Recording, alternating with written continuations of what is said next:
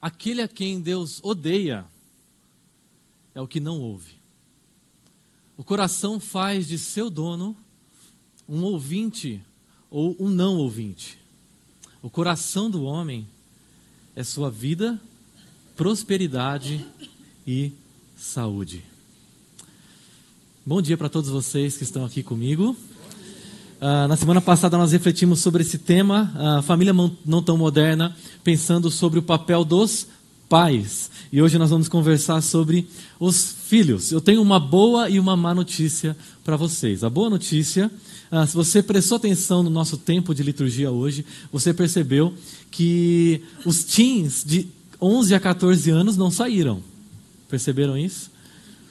Uh, eles estão aqui com a gente porque a nossa conversa hoje vai se dar uh, não apenas com pessoas mais velhas, não apenas com jovens, mas também com os nossos teenagers, com os nossos adolescentes, conhecidos também como é, geração Z, ou ainda uh, tribo dos oito segundos. É o tempo que eles conseguem prestar atenção em uma única coisa. A boa notícia então é: vou ser breve.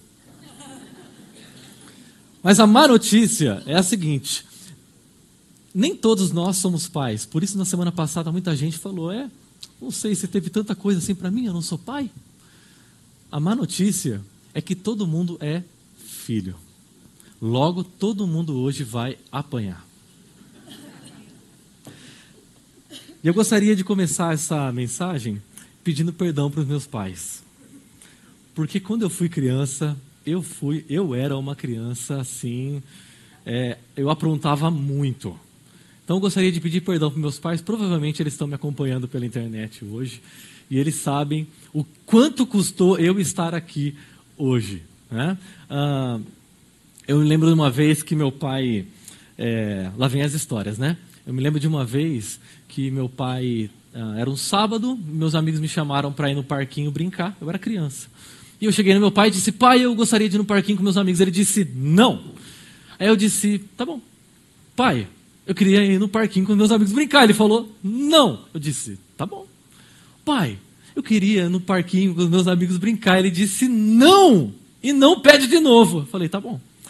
Ele foi dormir. Vou dar uma descansada. E depois de, quando ele estava assim, uns 10 minutos dormindo, eu entrei na porta do quarto, abri assim e disse: Pai, eu posso ir com meus amigos brincar no parquinho. Ele disse: Vai! Ele estava dormindo. Eu fui. Só que ele disse dormindo. E eu me aproveitei do fato dele estar dormindo. Fui. Quando eu voltei, eu levei uma sova. Mas assim, uma sova que eu não me esqueço até hoje. Então, eu e meu irmão aprontamos muito. Eu tenho um irmão dois anos mais novo do que eu. E eu me lembro de uma vez, tinha um campinho de futebol perto de casa. Era um campinho assim que todo mundo ia lá jogar bola. E, e, um dia eu e meu irmão estávamos lá brincando nesse campinho, só nós dois. E de repente, é um campo de futebol. E a gente falou: pensou se ao redor da gente, nesse mato todo, a gente estivesse jogando e, e ao redor pegasse fogo. Pensou que legal? Falou, nossa, demais. Aí a gente foi correr até em casa, pegou um fósforo, e era a época que o mato estava todo é, seco a gente colocou fogo e começou a jogar. Aí de repente a gente olhou para o lado e a gente percebeu que a coisa estava meio fora do controle. Um pouco fora do controle. E a gente foi para casa. De repente, uh, eu saí da, da, porta da minha casa e olhei para cima. E tinha um, uma fumaça preta subindo assim para o céu. Eu saí do lado de fora, a vizinhança toda começou a sair e fala: Meu Deus, quem foi a pessoa que fez isso? Eu pensei: Quem será que foi a pessoa? Isso é uma coisa terrível. Então, eu dei muito trabalho para meus pais, mas graças a Deus tive um exemplo maravilhoso do meu pai, uma pessoa que desde cedo ensinou para mim o valor do trabalho. Trabalhou na mesma empresa durante 30 anos, dia, noite, chuva, sol meus pais, minha mãe, extremamente doce, criou a gente com muitos princípios, debaixo de oração. E hoje eu gostaria de conversar com vocês na qualidade de um irmão. Todos nós, como filhos, uh, podemos aprender um pouco mais do que a palavra tem a nos ensinar. Nós ouvimos na semana passada que pais não tão modernos exercem é, autoridade sobre os seus filhos, muitas vezes no anseio de serem amados, de serem queridos, de serem aceitos e acabam não orientando e liderando como deveriam. E como consequência disso, ah, foi gerada a síndrome do imperador, onde os filhos se comportam como se fossem o centro da autoridade dentro de casa. Nós ouvimos na semana passada, uh, o que nós ouvimos lá tem total relação com o que nós vamos ouvir hoje, porque a autoridade está em colapso. A autoridade nos dias de hoje está em desmoronamento. E na medida em que a autoridade dos pais é distorcida, a autonomia dos filhos é dilatada. Na medida em que a autoridade dos pais se torna ou demasiadamente autoritária, opressora, abusiva, filhos começam a escapar, filhos começam a se ver afogados por uma série de ordens e regras que não fazem sentido, que mais servem para satisfazer o ego de pais que acreditam que é através da ordem do abuso verbal, o abuso do poder, é que eles vão ser amados. Filhos espanam. Mas a autoridade também pode ser distorcida através da permissividade da omissão. É quando pais se tornam escravos e filhos se tornam tiranos.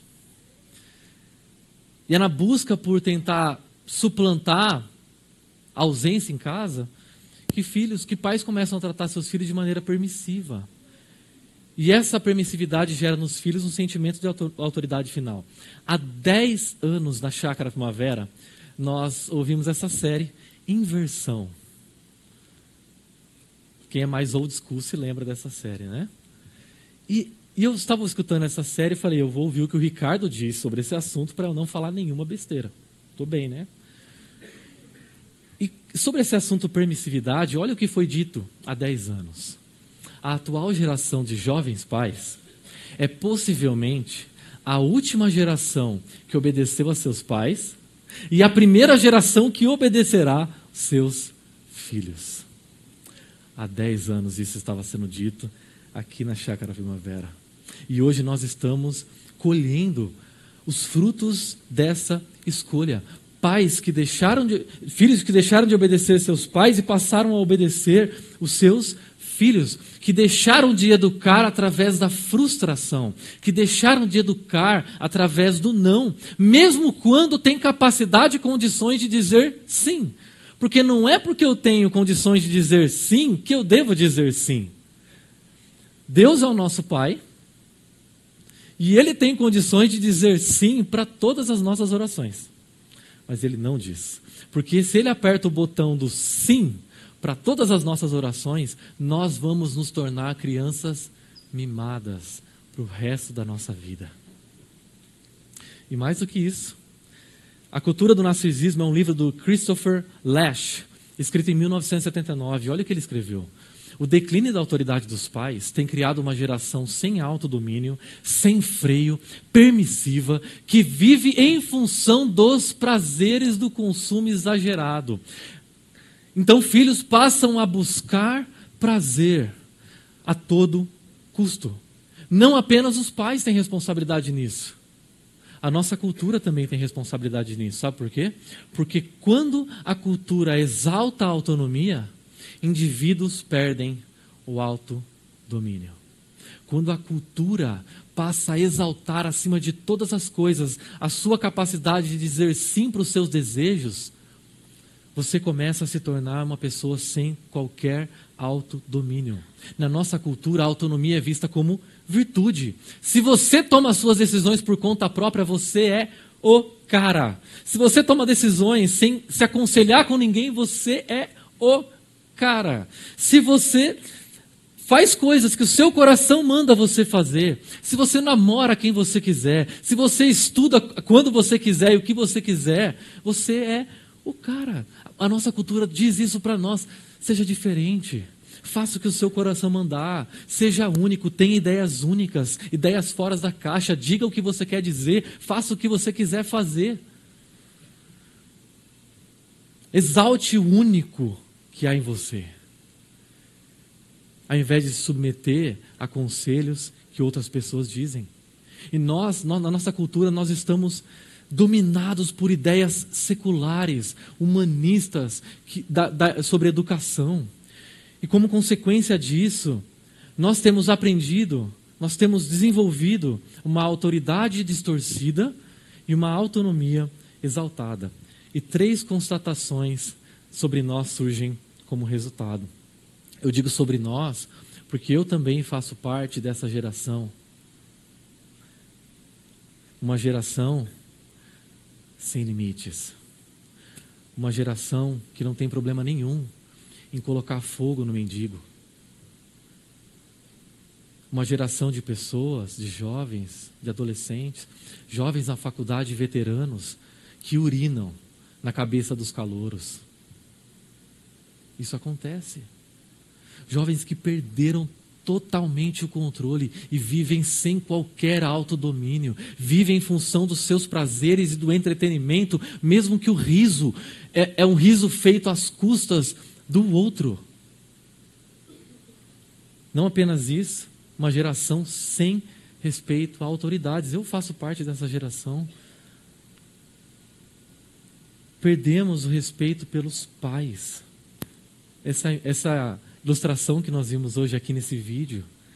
Porque eu acredito que eu mexo, domino algumas tecnologias melhor do que pessoas mais velhas do que eu, não significa que eu tenho mais poder do que essas pessoas, mais autoridade do que essas pessoas. Perdemos ao respeito por professores, governantes. Nas redes sociais, nós falamos mal, nós xingamos os nossos governantes eleitos de maneira legítima. Nós não sabemos ouvir autoridades espirituais, mentores espirituais, líderes espirituais.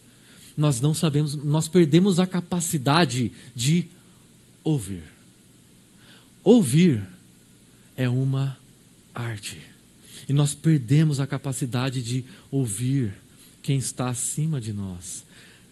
Porque a nossa geração é muito boa em trabalhar com equipe, em aceitar o diferente. Mas tudo que é autoridade, nós rejeitamos. Nós amamos diversidade, mas nós odiamos autoridade. Por último, eu faço parte de uma geração sem resistência a frustrações. O que isso significa que nós, por não sermos frustrados como deveríamos quando crianças, nós nos tornamos pouco resistentes, pouco resilientes à frustração, à pressão. Às vezes, um fora da namorada, uma menina que não deu bola, um fora do namorado. O chefe que começa a apertar no trabalho. Se o Ricardo Agreste está assistindo agora, ele está gostando de ouvir essa parte. E a gente está acompanhando um dos grandes youtubers, se não o maior youtuber do Brasil com depressão, o Whindersson Nunes, com depressão. Eu assisti alguns vídeos dele para ver o que ele dizia. Pressões. Eu tenho um amigo que na semana retrasada, um amigo da minha idade, casado, a esposa dele decidiu se divorciar. Ele cometeu um suicídio. Isso não é uma crítica. Isso é uma constatação. A nossa geração é uma geração que sabe lidar muito pouco com as frustrações, com as pressões. A nossa geração não precisa de mais conhecimento.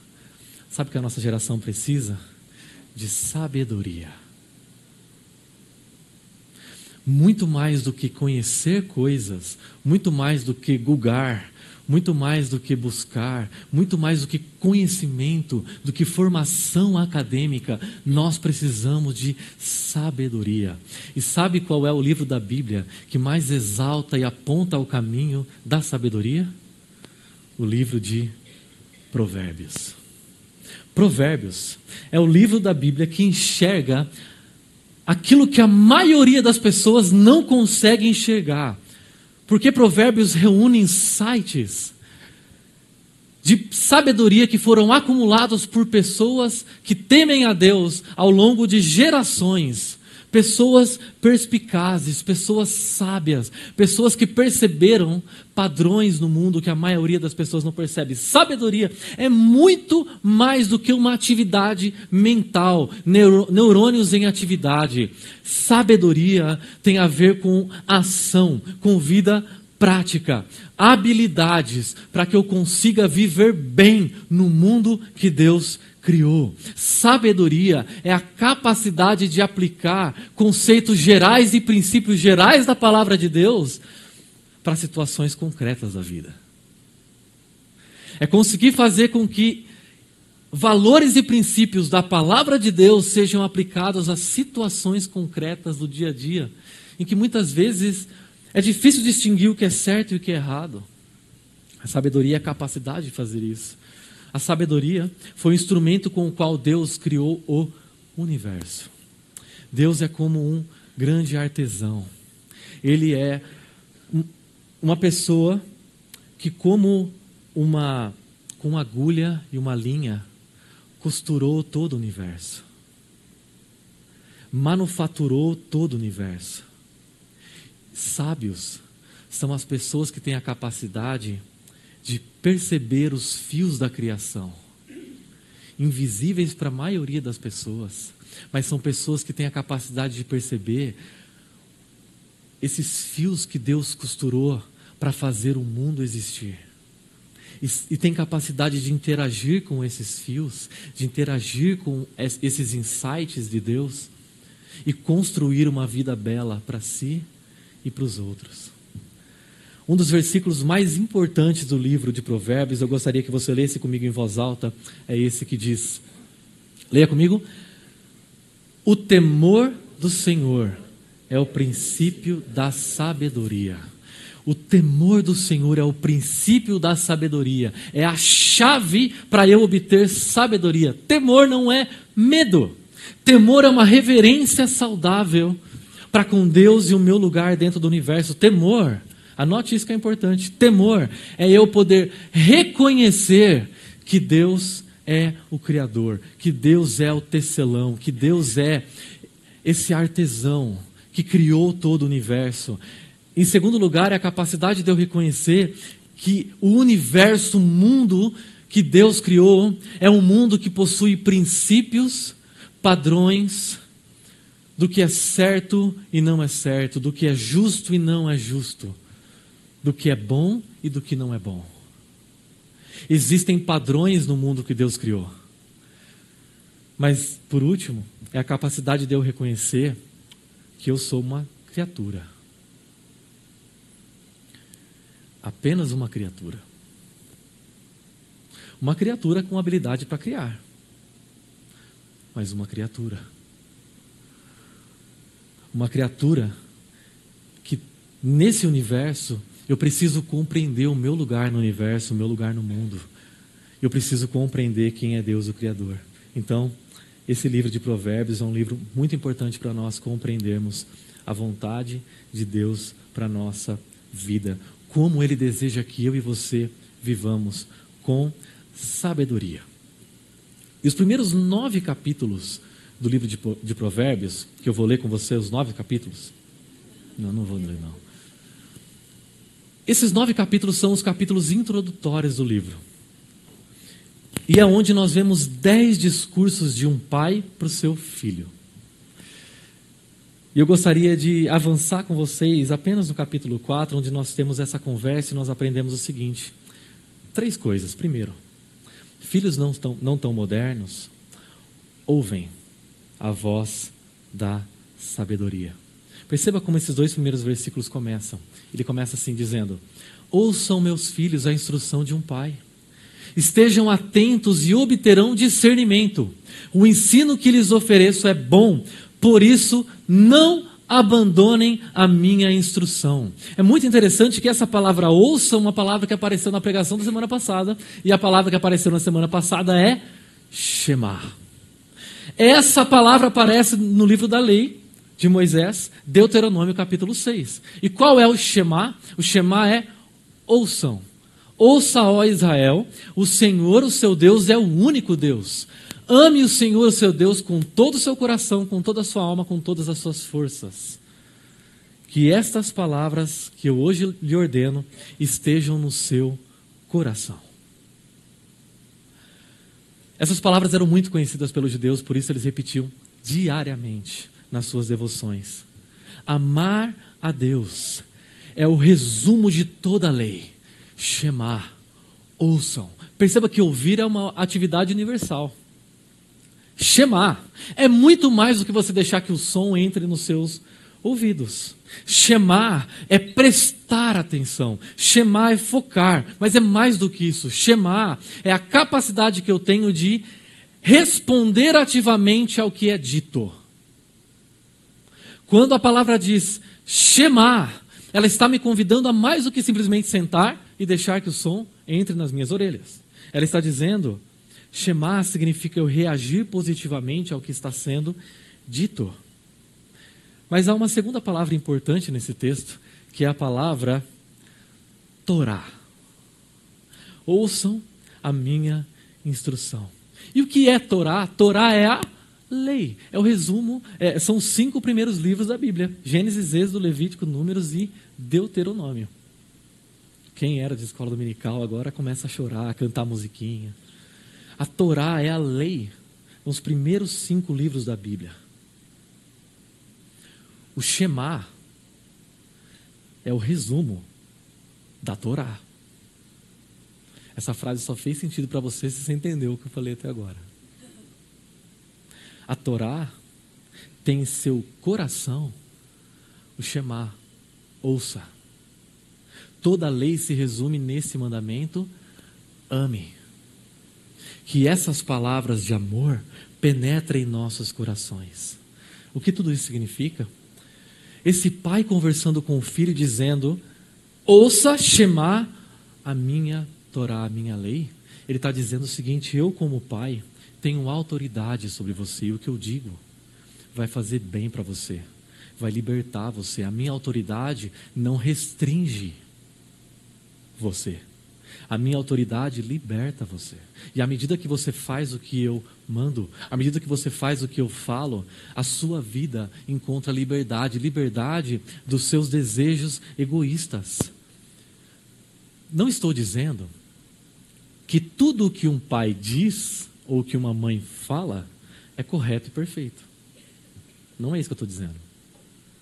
O que eu estou dizendo é que à medida que nós, filhos, temos a capacidade de nos submeter à autoridade dos nossos pais, é como se essa autoridade que está sobre nós fosse a autoridade do próprio Deus.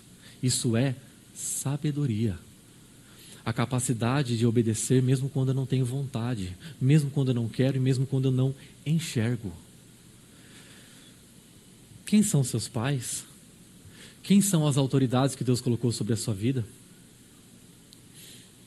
Pode ser que sejam seus pais biológicos, mas pode ser que no seu caso sejam seus pais adotivos ou ainda os seus pais, os seus, a sua padra, padrasto, a sua madrasta, ou ainda aquela tia, sabe aquela tia que cumpre a função de mãe quando a mãe não cumpre?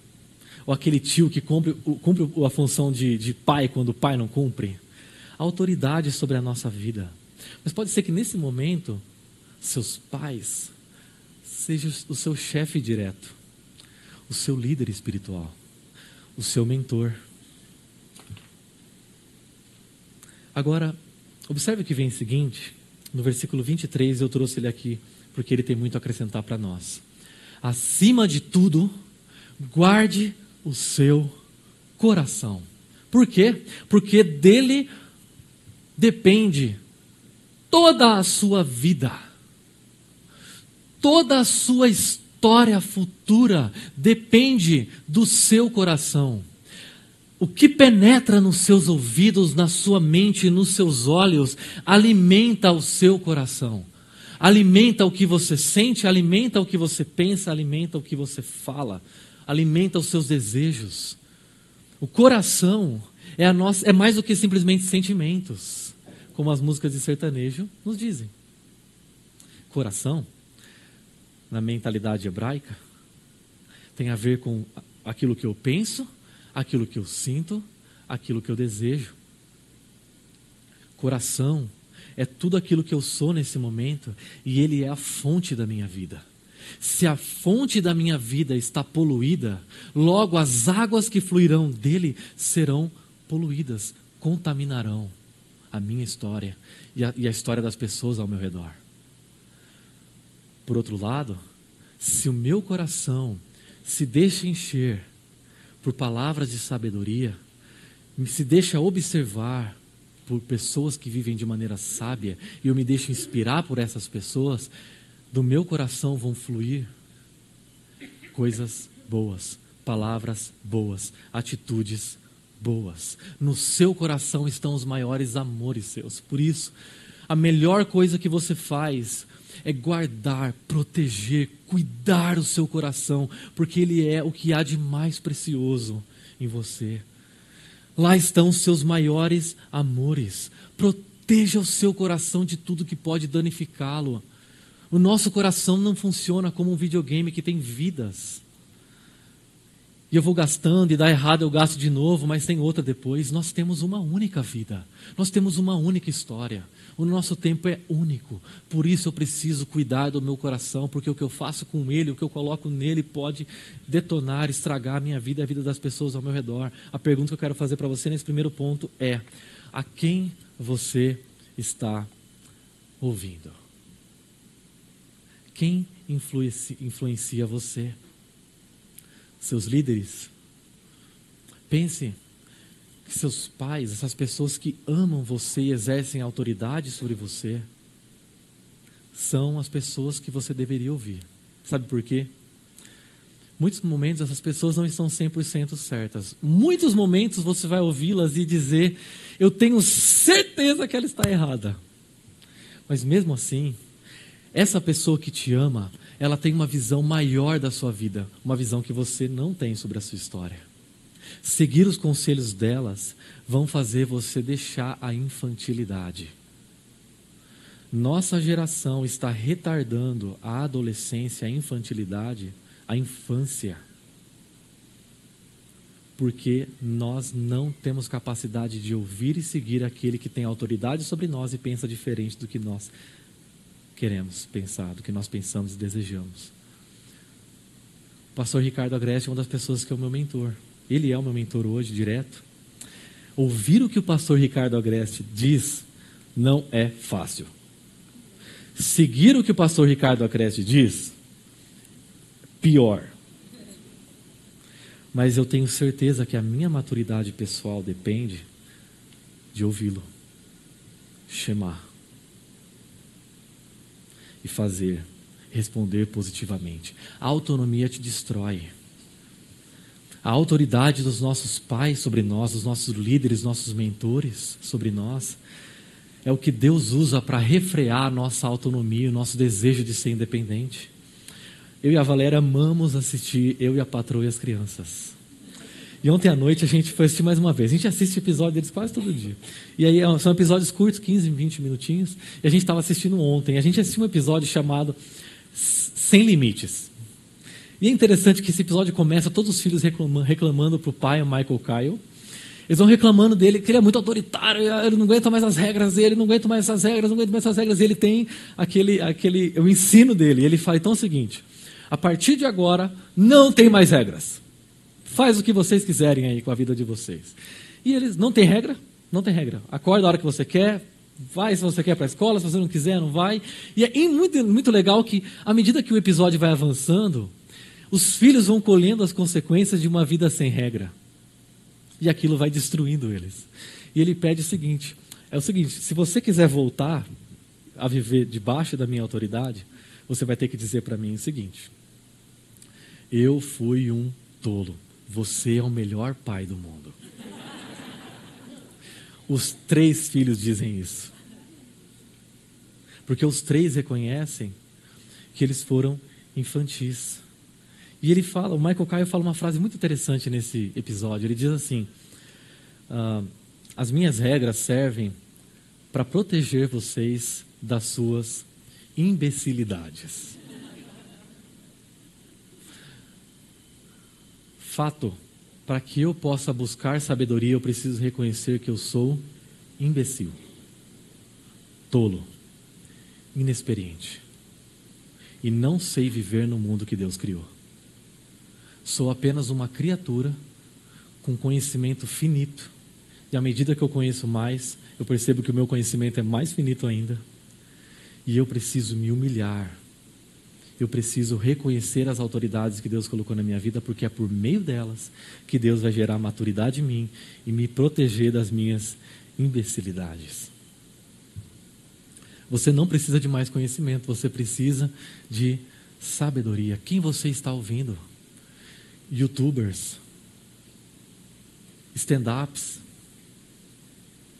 séries, amigos que não conhecem o Evangelho, horóscopo, palestrantes de autoajuda. A que você está dando ouvidos? Nós vivemos uma cultura que tem muito barulho, que tem muito som,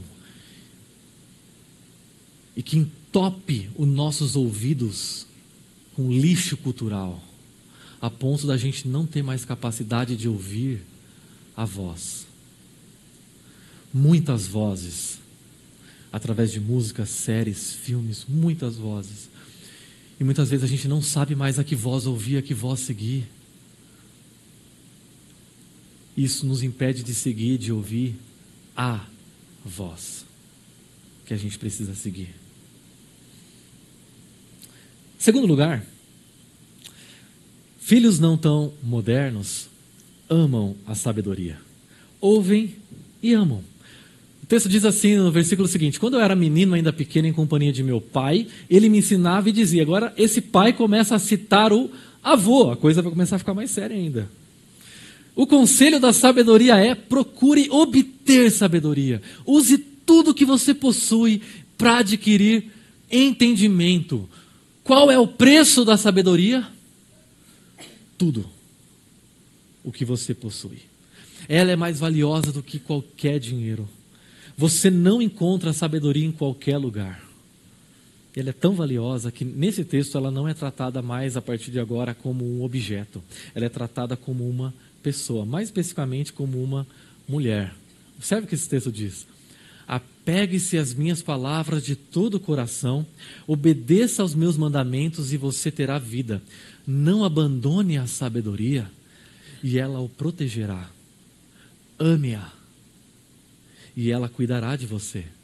E ele diz: dedique alta estima à sabedoria e ela o exaltará. Abrace-a e ela o honrará. Agora, a sabedoria é personificada como se fosse uma mulher.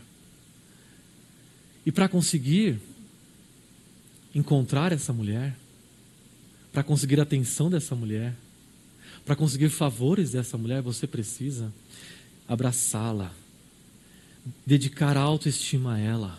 Você precisa estimar, dedicar tempo, ser intencional a ela, ser fiel a ela.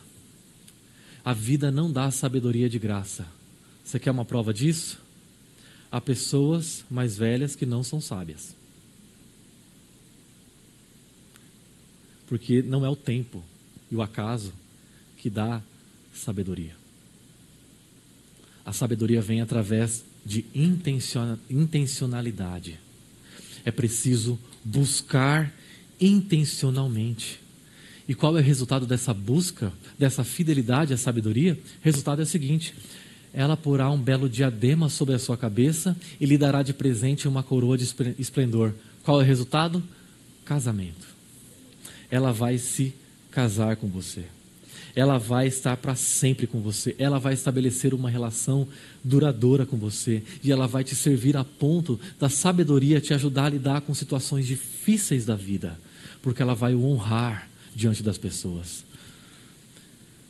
Assim como essa mulher presenteia e coloca um, uma coroa de um casamento, que era usada num casamento, sobre esse homem.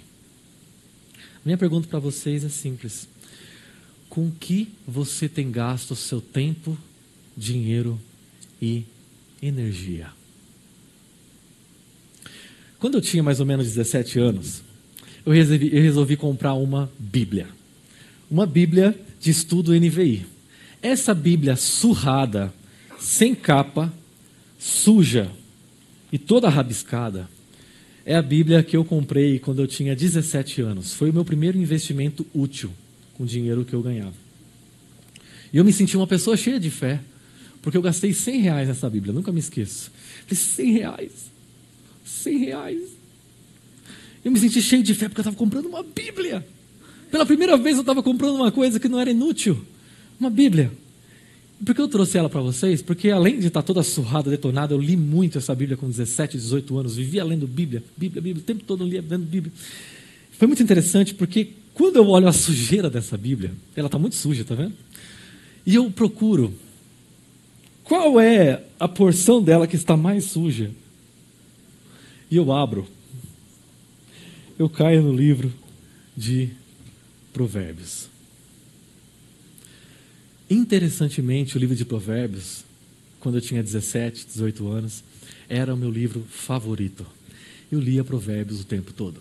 Eu estava, a qualquer momento, você perguntasse para mim, que livro está lendo a Bíblia? Provérbios. Estava lendo Provérbios o tempo todo, porque me disseram que ler Provérbios vai me dar sabedoria, iria fazer de mim uma pessoa mais sábia. Por isso eu dediquei tempo, intencionalidade, lendo Provérbios, lendo a Bíblia, lendo a palavra de Deus, porque eu, eu percebi que eu era um imbecil. E eu precisava da sabedoria para lidar com uma vida que tem diante de mim.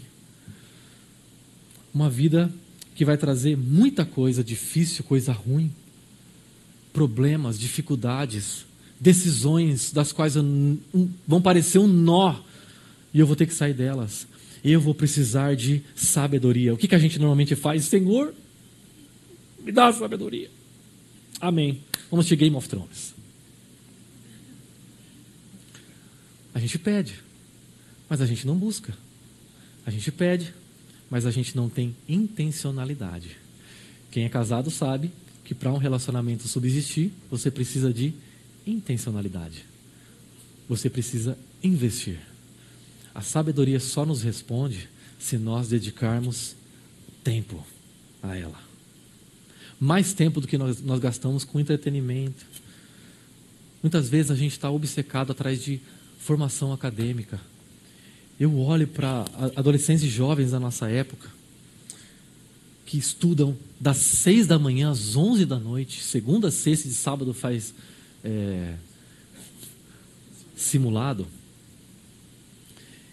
A gente estuda o tempo todo, o tempo todo. A gente acorda estudando, dorme estudando, a gente estuda, a gente tem intencionalidade porque a gente quer, quer buscar algo vestibular. Mas quando se trata de sabedoria, nós não gastamos nada. A gente acorda, faz uma oração, Senhor, obrigado pelo meu dia, amém?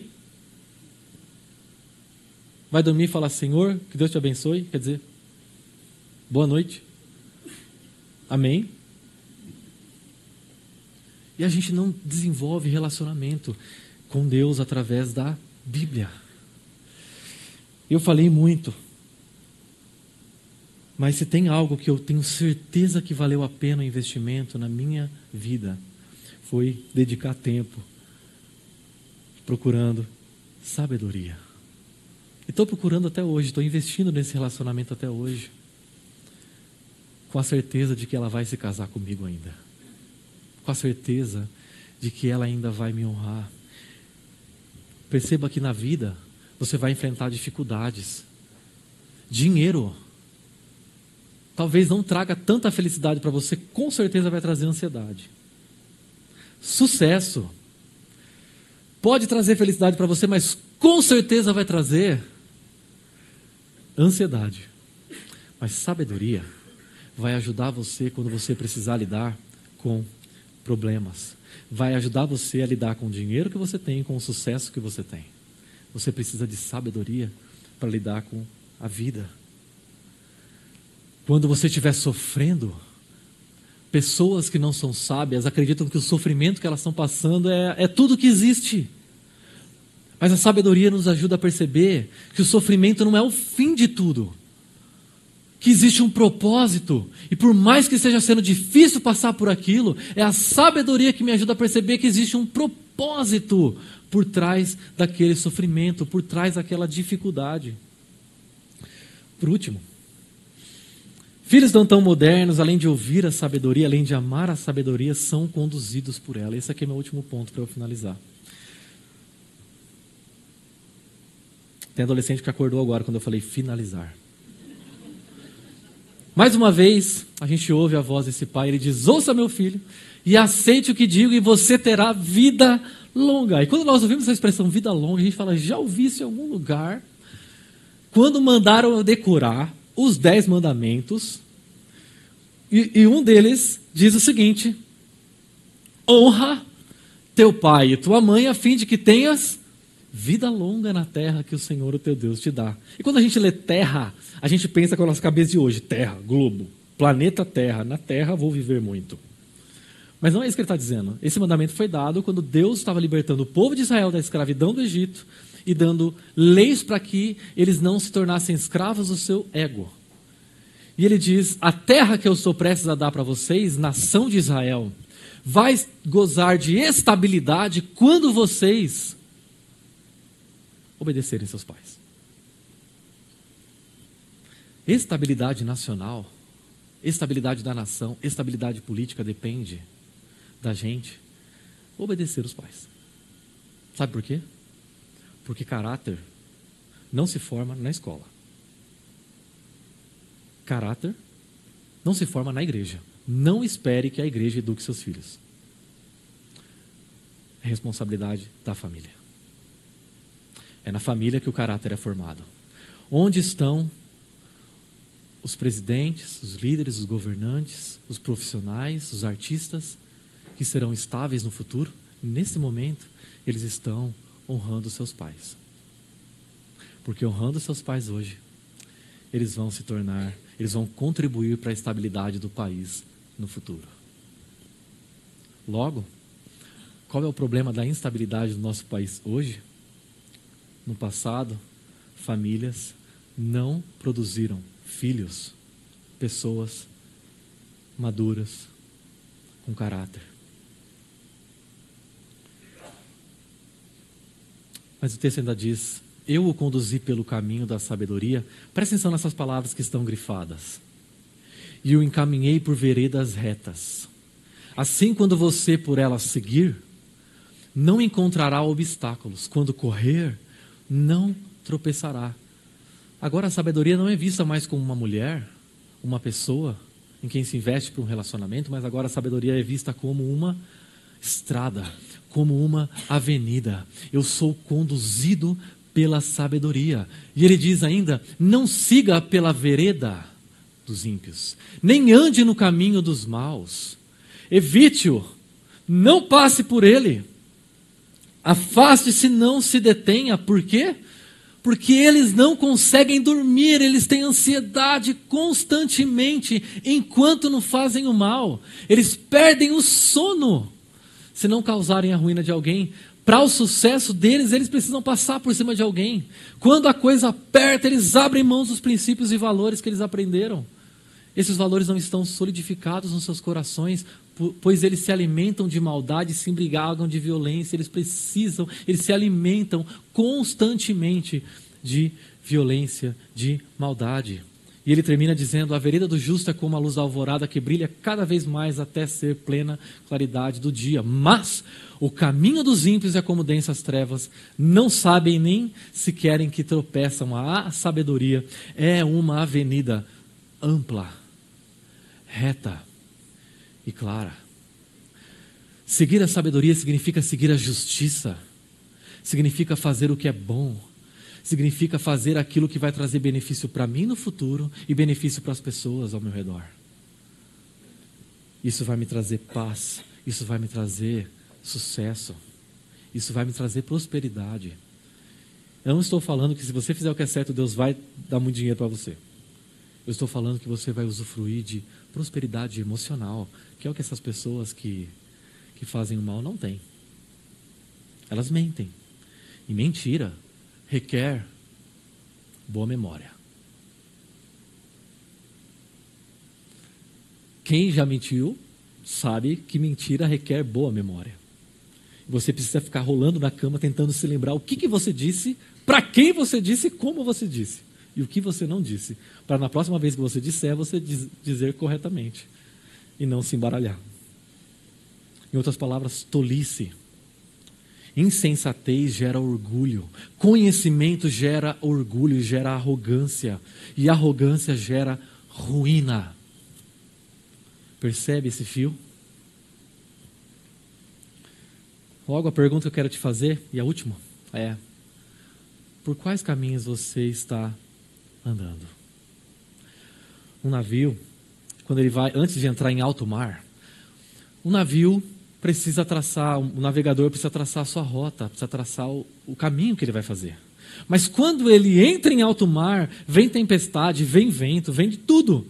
E ele é levado sem querer para outros lugares. Logo, o que ele precisa fazer é recalcular a rota. Assim como no Waze, quando a gente entra num beco, a gente fala, eu sei onde eu estou indo. Maridos normalmente fazem isso, eu faço isso. Eu sei para onde eu estou indo. De repente, quando eu vou ver, eu estou num beco sem saída, no escuro, no meio da favela. Aí a Valéria vira para mim e diz: Eu te falei, liga o Waze. Eu ligo o Waze. E eu recalculo a minha rota. A nossa vida é como se fosse um mar, totalmente instável. Você está aí hoje planejando o seguinte: Bom, eu vou fazer tua faculdade, eu vou me formar, eu vou ir para tua empresa, depois eu vou me casar, e chega a vida e embaralha tudo isso. Você precisa recalcular a rota. Você precisa se deixar ser corrigido.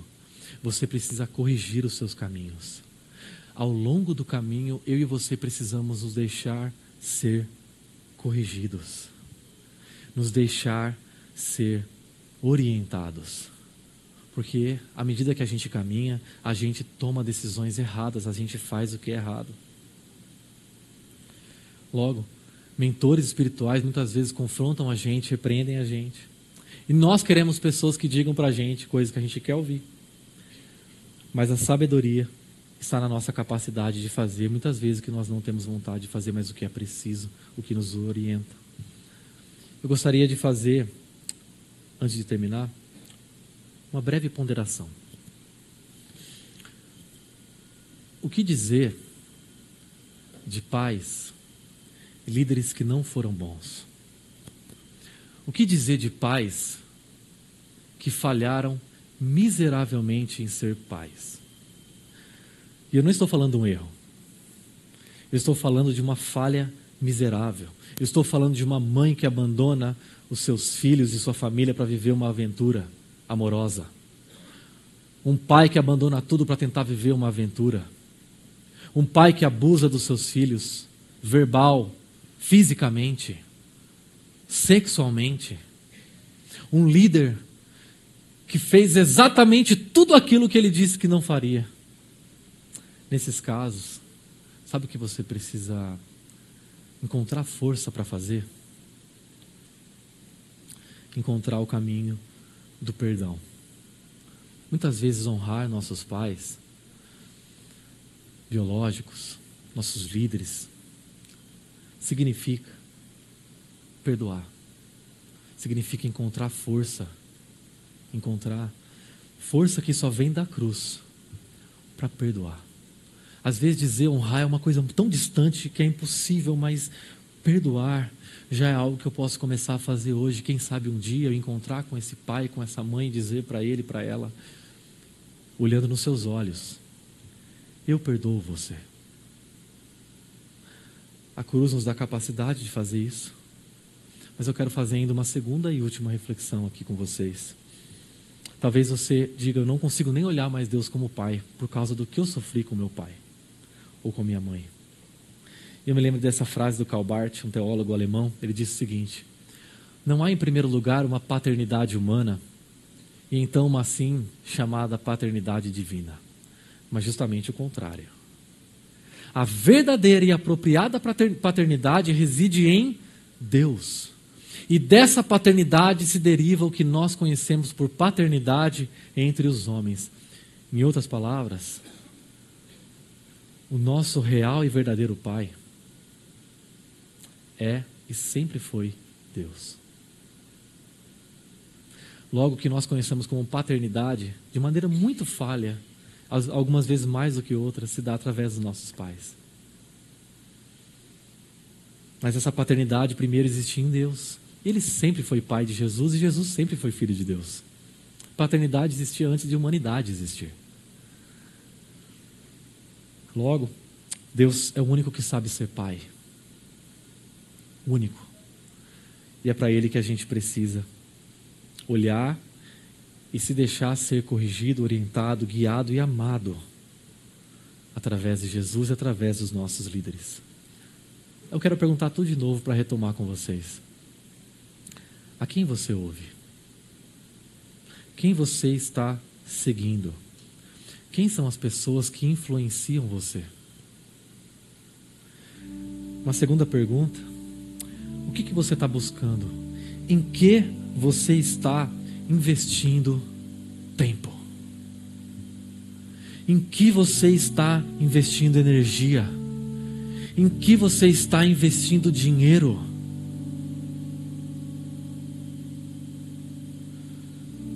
Por último, por onde você tem andado? Será que você tem. Você consegue se deixar ser corrigido? Mesmo quando você não enxerga caminhos, você está disposto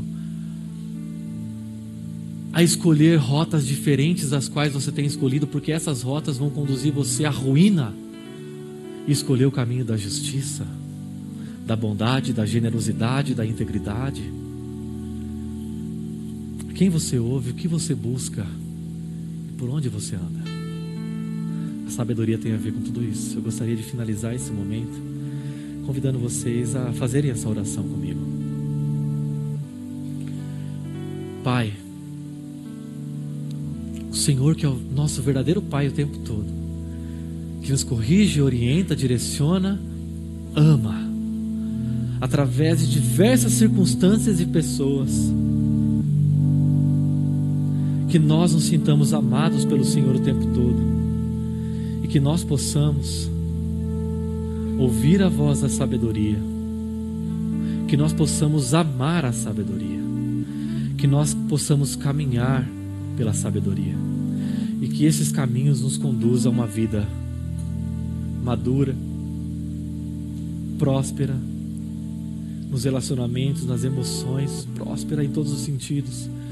Que nós possamos ter a sabedoria ao nosso lado, que nós possamos buscar a sabedoria, ela está nas Suas mãos, que nós, como Teus filhos, possamos experimentá-la a cada dia, a cada instante, e honrar o Senhor, o nosso Criador, em todo o tempo, que nós nos lembremos do Senhor e ouçamos a Sua voz.